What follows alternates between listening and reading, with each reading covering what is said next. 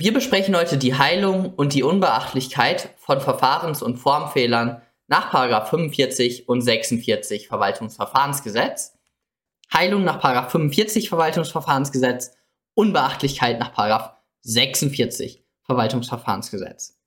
Zunächst einmal die Heilung und ich möchte zunächst einmal die Voraussetzungen durchgehen. Erste Voraussetzung ist, der Verwaltungsakt ist nicht nichtig nach 44 Verwaltungsverfahrensgesetz. Dann, zweiter Prüfungspunkt ist, ihr müsst im Absatz 1 gucken und da gibt es ganz viele Nummern und diese Nummern sagen euch, was kann denn überhaupt geheilt werden? Eine fehlende Anhörung nach Nummer 3 oder eine fehlende Begründung nach Nummer 2 ist es, glaube ich.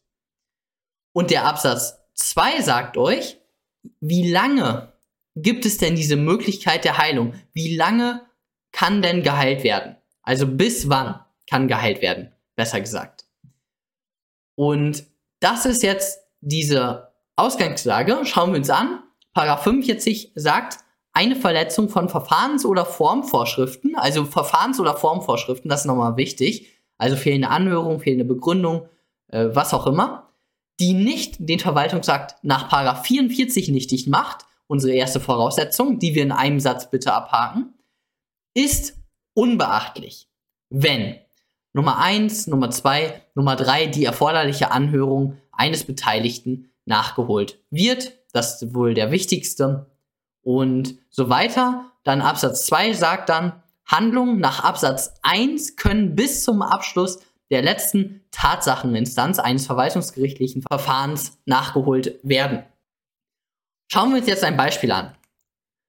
Die Behörde hat es versäumt, vor dem Erlass einer Gewerbeuntersagung wegen Unzuverlässigkeit gemäß 35 Gewerbeordnung den Adressaten A anzuhören. Was kann die Behörde tun, um die dadurch entstandene formelle Rechtswidrigkeit des Verwaltungsaktes wieder zu beseitigen?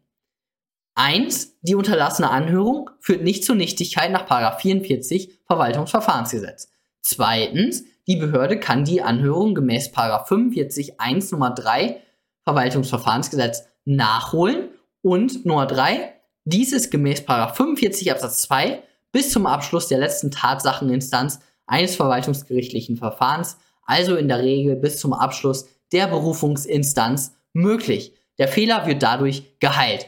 Und so macht ihr das auch in der Klausur. Ihr stellt fest, aha, hier war eine Anhörung erforderlich, sie war nicht entbehrlich und sie ist auch nicht erfolgt. Das heißt, der Verwaltungsakt ist erstmal formell rechtswidrig. Allerdings besteht die Möglichkeit der Heilung nach 45 Absatz 1 Nummer 3.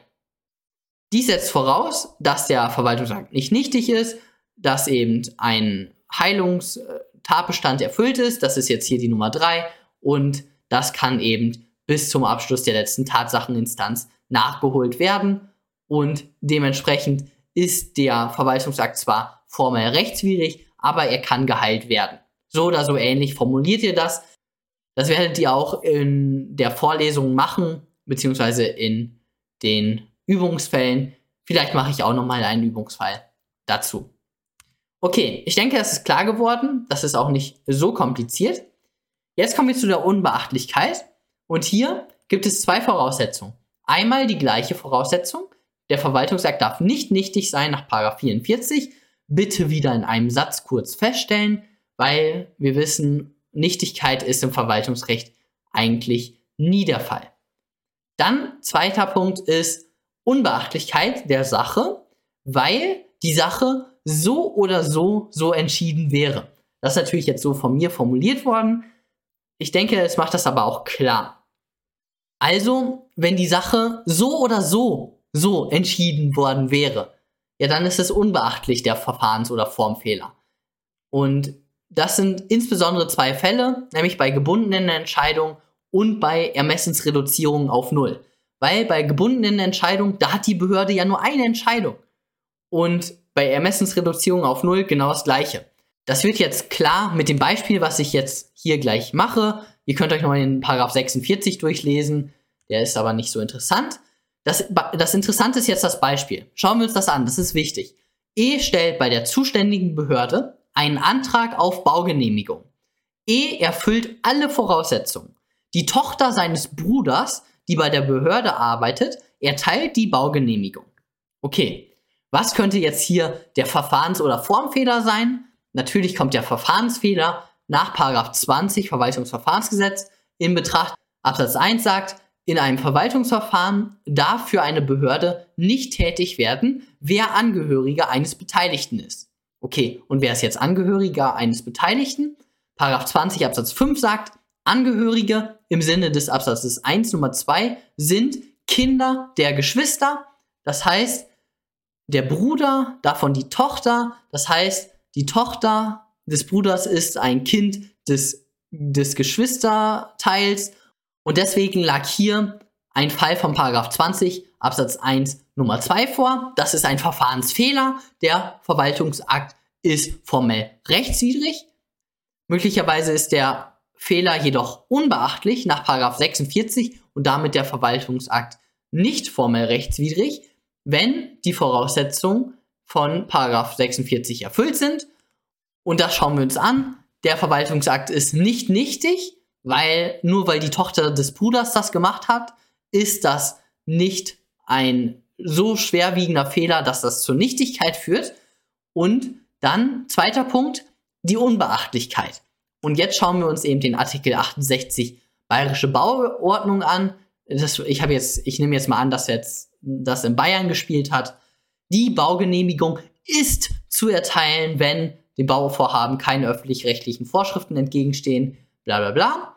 Okay, schauen wir uns an, wenn die Sache so oder so entschieden worden wäre. Und hier hat er eh alle Voraussetzungen erfüllt. Das heißt, egal ob das der X geprüft hätte in der, in der Behörde oder die Tochter des Bruders oder der Vater oder die Frau oder die Y oder der Z. Alle wären zum gleichen Ergebnis gekommen, nämlich, dass die Baugenehmigung zu erteilen ist, weil eben dem Bauvorhaben keine öffentlich-rechtlichen Vorschriften entgegenstehen, weil der E erfüllt ja alle Voraussetzungen. Also bei dieser gebundenen Entscheidung ist es egal, wer das entschieden hätte. Und deswegen ist, läge jetzt in diesem Beispiel ein Fall von Paragraph 46 vor. Schauen wir uns ein weiteres Beispiel an. Der Behördenmitarbeiter N ist Nachbar der Oma O. Bei dieser ist er jeden Samstag zum Kaffee und zum selbstgemachten Kuchen eingeladen. Die Oma O hat von der Behörde eine rechtswidrige Abrissverfügung erhalten. Dies spricht sie diesen Samstag an, also an den N sagt sie das, und der N nimmt jetzt die Abrissverfügung nach 48.1 zurück. Okay. Und jetzt stellt sich die Frage, ist das unbeachtlich? Schauen wir uns das an. Hier kommt natürlich jetzt der Fehler, der Verfahrensfehler nach 21 Verwaltungsverfahrensgesetz in Betracht, nämlich die Befangenheit liegt ein Grund vor, der geeignet ist, Misstrauen gegen eine unparteiische Amtsausübung zu rechtfertigen. So ist das eben mitzuteilen. Das hat er eben hier nicht mitgeteilt an den Leiter der Behörde. Der N hat das also nicht an den Präsidenten oder wen auch immer gesagt.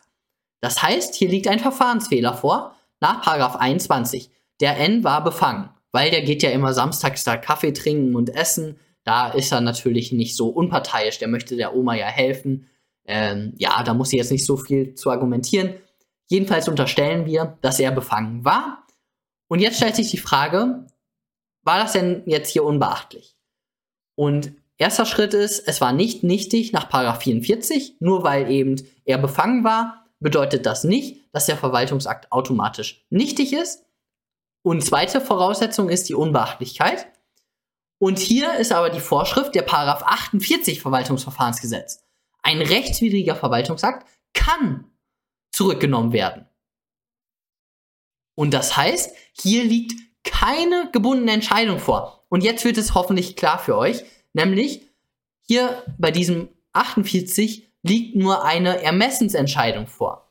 Und bei der Ermessensentscheidung, da hätte der, der N hat jetzt in diesem Fall so entschieden, eine andere Person, die hätte womöglich anders entschieden. Das heißt, bei diesen, bei den Ermessensvorschriften, da ist dieser Paragraph 46 eigentlich immer ausgeschlossen, außer bei einer Ermessensreduzierung auf Null. Wenn es nur eine Entscheidung gibt, dann ist das natürlich wieder möglich. Aber hier ist eben der, der Fall, ich erkläre es nochmal, der Paragraph 48 räumt Ermessen ein und in diesem Fall hat der N so zugunsten der Oma entschieden. Aber ein anderer hätte zu einem anderen Ergebnis kommen können. Weil das war ja, das ist eine Ermessensvorschrift. Weil der, der Unterschied jetzt hier zu, der, zu dem vorherigen Beispiel war, der Artikel 68 Bayerische Bauordnung, das ist eine gebundene Entscheidung. Wenn da die Voraussetzungen vorliegen, dann muss die Baugenehmigung erteilt werden. Da kann keine andere Person, ähm, da gibt es kein Ermessen. Da kann, da kommt der X zu dem gleichen Ergebnis wie die Y und der Z zum gleichen Ergebnis wie die A. Also da wäre die Sache so oder so so entschieden worden. Also Kausalität heißt es, glaube ich, ähm, in den Lehrbüchern halt immer. Perfekt. Das war's dann von dem heutigen Video. Kommentare könnt ihr wie immer unten da lassen. Kritik, Verbesserungsvorschläge und so weiter. Dann würde ich mich über einen Daumen nach oben freuen. Ihr könnt den Ka äh, Kanal natürlich abonnieren. Es kommen jetzt in der nahen Zukunft noch viele Verwaltungsrechtsvideos und dann sehen wir uns beim nächsten Mal. Bis dann.